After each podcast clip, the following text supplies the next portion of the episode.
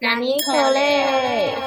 听众朋友们，大家好，我是何瑞，来到我们纳尼口雷的第二十一集，还有我们刚睡醒的许瑜要来跟大家打声招呼。大家早安，像你们听的时候不一定是早上。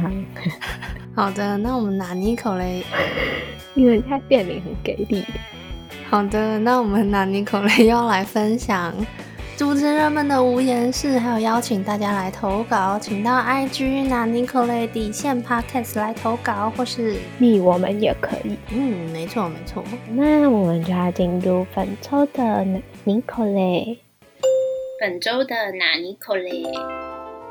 本周的拿尼口雷第一则由何瑞来分享，是一个算是投稿，就是我姑姑转述给我的内容。她被锁在家门外故事，但这个是跟我本人有关，因为我等一下要做一个很重要的角色。好，那先说前情提要，就是呢，姑姑家跟我们家很近，斜对面的程度而已，所以。平常也关系蛮好的，我们都会有对方家里的钥匙。有一天，我就在跟我的朋友用手机抱怨一些事情，反正就讲了很久，就一直接到插播，就是我姑姑打来的。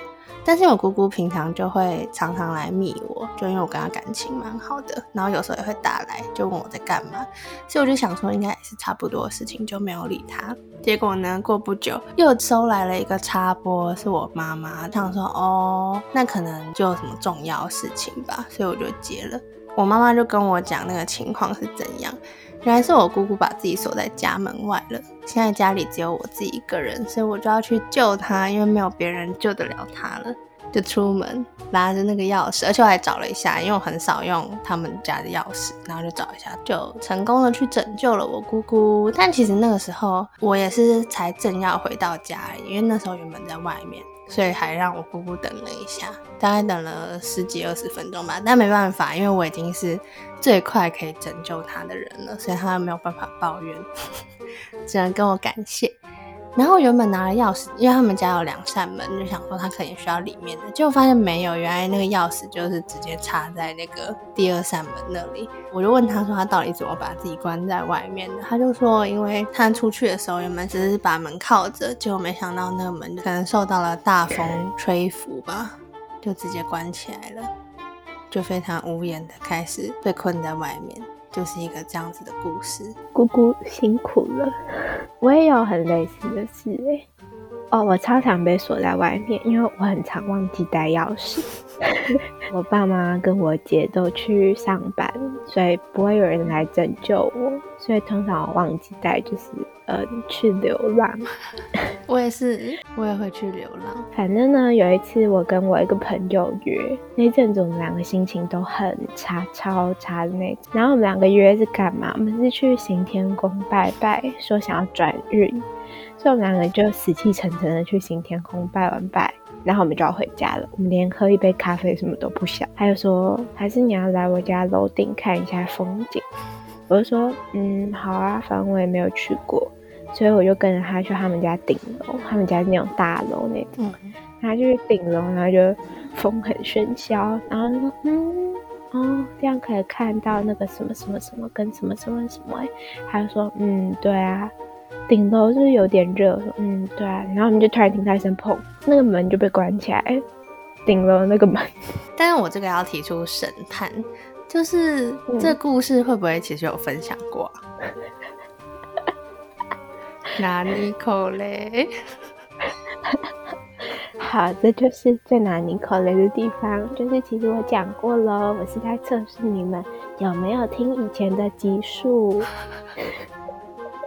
完蛋，那我知道结局是什么？结局是不是那个哥哥来救你们？对对对对对对是我朋友请他哥上来救我，就看到两个人站在顶楼。什么？竟然讲过，而且说不定还要进入我们的 ranking。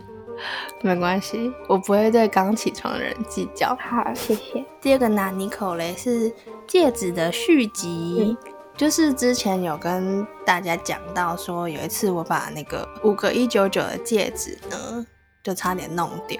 但是我后来找衣服还是找什么吧，然后结果我又把手伸进去之后，生出来又少了一个戒指，因为那里有很多摊，不知道自己落在哪一摊，所以就还是弄丢了。但是呢，这件事情听起来太小了，所以要分享第二件可怕的事情。同一天的时候，就是面交那天啦。我就搭那个捷运，嗯所以就会有那个手扶梯。我就走在往下的手扶梯的前面，因为我已经快要到我要去的那一层了。然后就听到后面有那种哐哐哐哐哐哐哐，而且还离我越来越近的声音。想说发生什么事情，就往后看，哇！我现在身处在什么电影拍摄中吗？就看到有一个人的行李箱掉下来，对，正在决战的摔下来中，然后还离我越来越近。但是那条路上只有我跟遥远的那个不知所措的人。虽然应该要掉的很快，但是突然还是感受到好像有几秒思考的时间，就看到他渐渐离我越来越近，像那个雪球一样。在那几秒钟，想说我现在是要避开呢，还是要帮他挡住呢？因为我自己也拿了一个行李箱。好，那我用我的行李箱帮他行李箱挡住好了。我就用我的行李箱跟我填满那一节，那个行李箱就往我这边撞过来了。我站的位置不太好，东西就直接打到我小腿还是脚踝之类的，我就像那个什么阿基里斯一样。后面那个人就跟我说：“哦，对不起，对不起。”我就想说：“快点来拿回你的行李箱。”后来呢，我就说：“哦，没关系啦，虽然还是很痛，但因为我是个爱逞强的人，所以我就说：哦，没事没事，也没有得到任何的回报，就是一个悲伤的故事，就被行李箱砸到了。”的那个画面感蛮惊悚的，当下的那个画面。真的，而且我又处于那个第一人称视角，现在想起来很好笑了，但那时候觉得实在是太痛了。既然你说到你戒指不见，我有一个新买的耳扣，然后用不到一个礼拜，它就掉到排水沟里了。洗澡的时候忘记拿下来，然后我就听到哐啷一声。洗澡的时候没有戴眼镜嘛，然后视线一片模糊，我又蹲到那个浴缸那里，然后开始手那边拍来拍去。它根本就是哐啷一声之后，它就快乐的流进了排水口。我真的是心好累，超不爽。而且这个不是不见哎、这个是眼睁睁的看着他对呀、踏上了未知的旅途。它才刚满一个礼拜。我再补充另一个，就是呢，我前几天跟我的朋友们去溜冰，就呢，我就一直摔，一直摔。我跟我其中一个朋友，我们就手拉手一起溜，然后就疯狂的摔，摔到旁边的路人问我们说：“你还好吗？”我们还摔出那个少女漫画经典姿势，你知道吗？就是这对女主角躺在地上，然后男主角就两只手撑在她旁边。我以前都会想说，这种太骗人了。我这辈子摔了这么多跤，我从来没有看过有人摔成这样。结果那一天我们真的摔成这样哎、我真的在地上躺着，然后笑到 爆。然后我们就很像怪人，那边人挤人，大家都在溜冰，然后我们跌倒了，然后还在地上狂笑。而且我在溜冰的时候，就会一直说 no no，平衡不对的时候，就会说 no，就很大声这样。然后朋友就会说：“你到底在 no 什么啦？” 然后就说：“我的 no 不是给你听的，我是给旁边那些路人听的。”他听到我说 no，他们就会避开我，就是这样一个没头没尾的故事。大家可以去溜冰，很好玩。那我要来分享上上礼拜还上礼拜也去溜冰吧，但我要分享不是溜冰的故事，就我们是三个朋友一起去。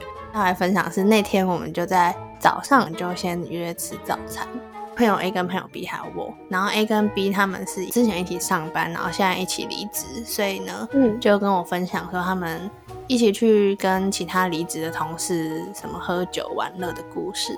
嗯，然后他们就先去吃干杯，然后还有一个干杯时间，然后主持人就问他们说：“你们是为什么会来干杯？”然后就说要来庆祝离职，离职那不是很难过吗？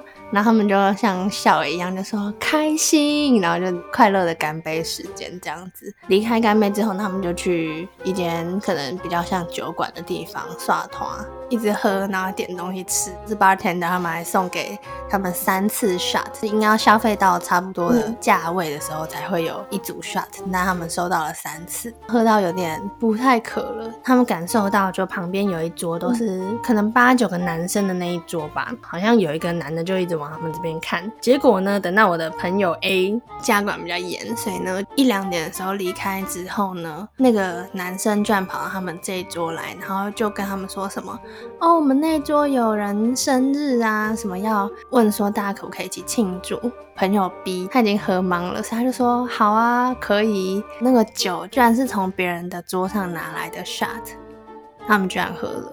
觉得很不 OK，不觉得吗？我听到超级拿捏口雷的这么的危险，然后呢，因为 B 是蛮好笑的人，所以他就跟我们说，没办法，我现在也知道不行，但是我那时候已经喝懵了，我就觉得说他们已经是我在世界上 best friend 了，我的好朋友给我酒，我怎么可以不喝呢？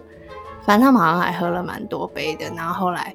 那个男的就一直劝酒，bartender 或是服务生就来阻止，就说他们已经说不行了，所以就不可以再劝酒了。然后那个人才悻悻然的离开，这样。哎，那还好有服务生跟 bartender，不然你的朋友 B 就很危险。虽然他们看上可能是正妹肉乙，就是另外一个同事，但还是很危险。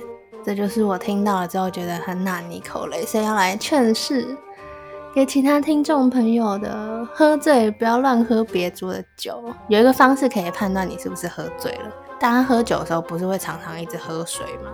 拿那个大水瓶来倒到自己的杯子里面。任何一次把那个水洒了的时候呢，你那时候就会觉得，哦，这也不是什么大事啊。你要小心了，你平常才不会觉得这不是什么大事。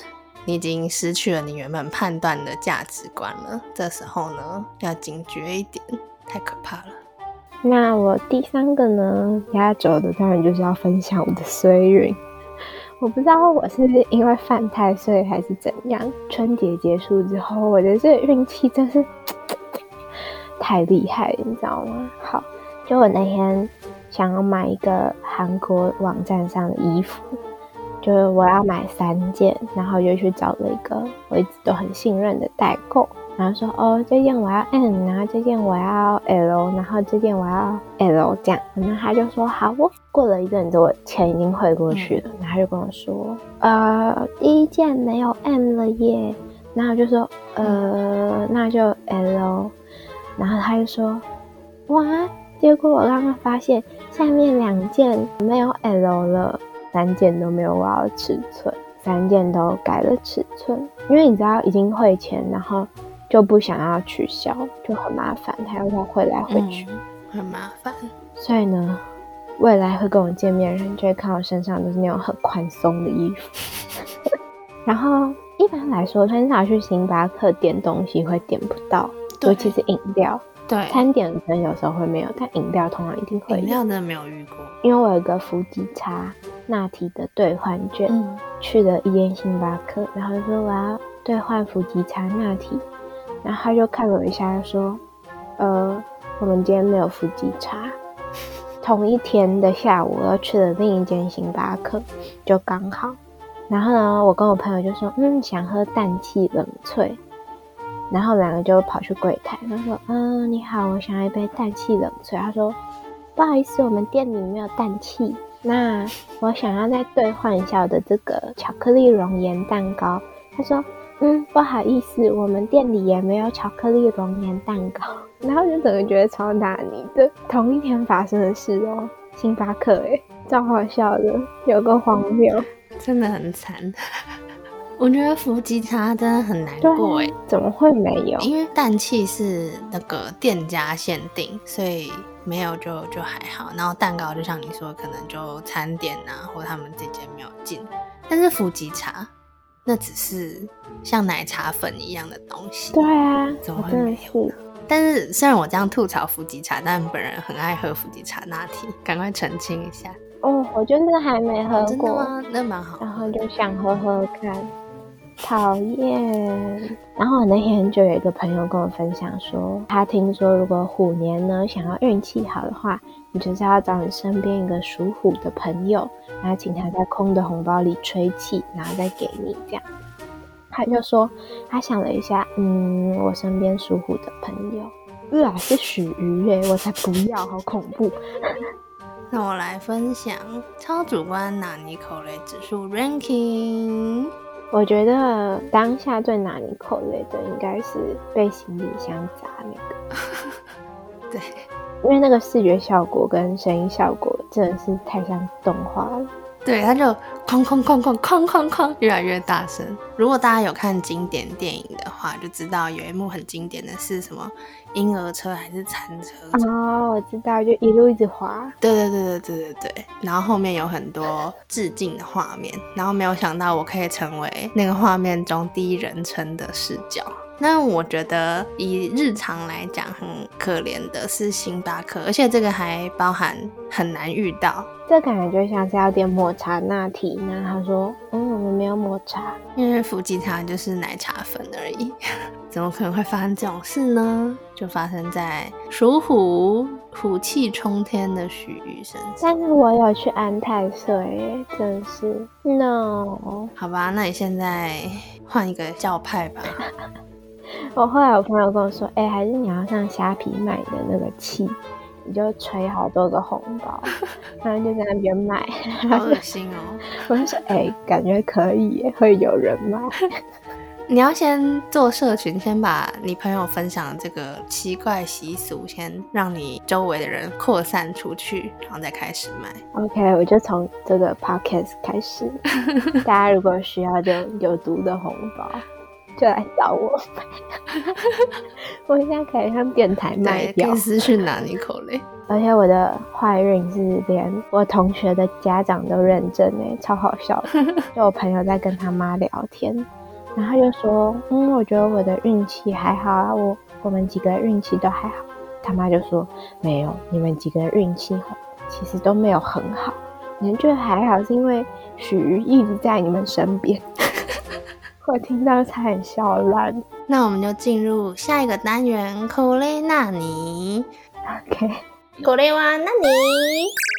好，在口雷纳尼的这个单元呢，就会分享一些何瑞最近关心的议题，我的 playlist，还有一些我们发现的酷东西，或者是电影啊、电视剧啊、讲座啊，巴拉巴拉。何瑞本周呢，好像又没有关心到什么议题。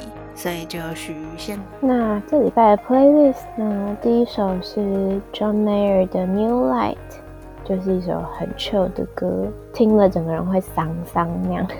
第二首是 Tokyo Hotel 的。蒙特，大家知道 Tokyo Hotel 吗？德国视觉系乐团，知道呢，已经好久了。天哪，在我国中的时候吧，也是红遍。嗯嗯，而且作为不是英国或美国的歌手，非常的红。对啊，而且大家可以去听他们的歌，不用查歌词就会听懂，因为他们的英文也没有到很好，就用的词就是那几个。站长是可以的吗？可以可以可以啦！我从国中就喜欢你。那来帮许补充一下，想说今天没有分享议题，你就来增加 playlist 的厚度。New Light 这首歌呢，他在说为了一个女生着迷，但是那个女孩没有给他第二次机会再进一步认识，现在就希望可以再有一次机会，只要一个晚上的时间呢，就让他看见不一样的自己。一定要一个晚上吗？不可以一个白天吗？嗯，一个晚上比较想象空间呢。OK，大家都懂的。我们这是一个儿童嫌疑的 Podcast，来我们跳。另外，Tokyo Hotel 的歌 M O N S O O N 是会下雨，然后有风的一个状态吧。那你觉得这个是他们这首歌里面唯一一个有点不知道是什么词的英文单词吗？对，这个我以前有查。那现在就到了何瑞要来分享推荐的书、电影、电视、音乐讲座的时间了。那今天要来分享的是一本名字很长的书，叫做《即使这份恋情今晚就会从世界上消失》，日系的纯爱小说，然后电影化了。但因为要电影化，所以我就有点不好意思说它是悲剧还是喜剧。反正有兴趣的人，大家就自己去看。然后，如果想要原本书封的话，可能就要早点买。现在好像是第十二还是第十一刷版之类的吧？因为如果再下一个，可能就会出电影腰。不喜欢电影腰封的人可以先去。那何瑞怎么会知道呢？因为我的道之弟弟，他成为电影化的男主角了。本人就看到之后也是有犹豫一下要不要先看小说，因为这个小说好像还蛮厉害的，他得到第二十六届的电击小说大赏，还有 Media Works 的文库赏。如果大家直接去博客来或者是成品，会有的简单的介绍，所以我应该没有剧透到大家。就是说有一个。失忆症的人，他每天都会忘记自己前一天或者是更久以前发生的事情，所以就用日记写下来。这也超级老套的。然后呢，她交了一个男朋友，就是之后到直演的角色，叫做透。两个人要怎么在彼此都对彼此有一个秘密进行什么样子的互动，然后还有之后发生什么意想不到的发展。所以如果有兴趣的人可以去看。然后我觉得好评推荐蛮有趣的。就是大家都很好笑，就说失忆症已经没有什么新鲜感了吧？万一很普通的话就不能给予评价。然后那个人就自言自语说：“我开始这样子想着，就翻开，真的是不同凡响啊！”就被吓到了，这样子。反正就是一个还蛮棒的青春小说。就之前有分享过《青春疼痛》，那个徐那时候跟我说“痛风青春”吗，就是觉得很好笑。对，就是疼痛青春的一个小说。电影的话是七月二十九号会在日本上映。何瑞不太清楚台湾会什么时候引进，因为之前才推荐道之有嘎一角的九九点九，就是一个流出电影版。然后那个电影版就是在他们去年就已经上映了，结果到台湾都还没开始上映，就也不太知道，因为也没有消息，所以不太知道现在日本纯爱系电影在台湾上映的状况。哦，刚刚你在讲就介绍的时候，有让我想到那个。明天我要和昨天的你约会，感觉也是超级类似的。嗯嗯嗯因为它这个是东宝，大家可能不知道东宝是什么，但就是看柯南前面都会有的那个东宝映画。他们之前好像就是出那个在世界中心什么呼唤你爱情，然后还有我想吃掉你的胰脏，所以他们就希望说这部也可以达到那样子的评价或者是票房。希望可以这样子。我觉得我不知道从什么时候已经过了喜欢看纯爱电影的年纪了，并不是说我现在都看一样误会的。各位听众朋友，不要这样扭曲我，就喜欢看一些奇奇怪怪。那你现在要推荐的就是奇奇怪怪的哦，对耶，我差点都忘了。我要推荐的呢，就是 Netflix 上面有一部是他们。Netflix 自己原创的动画，欧美动画那种电视剧，然后叫做《崩坏梦王国》，嗯，很有趣。它现在已经出到第四季了，第四季是前几天刚出，然后已经看完了，好好看。主要是在讲一个，就是那种中古世纪的欧洲城堡里有一个很悲戚的国王，公主不是都要长很美吗？但他女儿就是 很粗糙。就每天都穿着靴子跑来跑去，跑去喝酒啊、嗑药什么有的没有的，反正就是在讲他们发生的一些事。它的配乐跟画风就是很有那种童话跟中古世界融合的感觉。有时候人物的讲话那讽刺真的超好笑，大家可以赶快去看。那我们今天的纳尼口嘞就到这边结束啦。记得我派给你们的功课，赶快去看《崩坏梦王国》。好，那我们就下周同一时间再见啦，拜拜。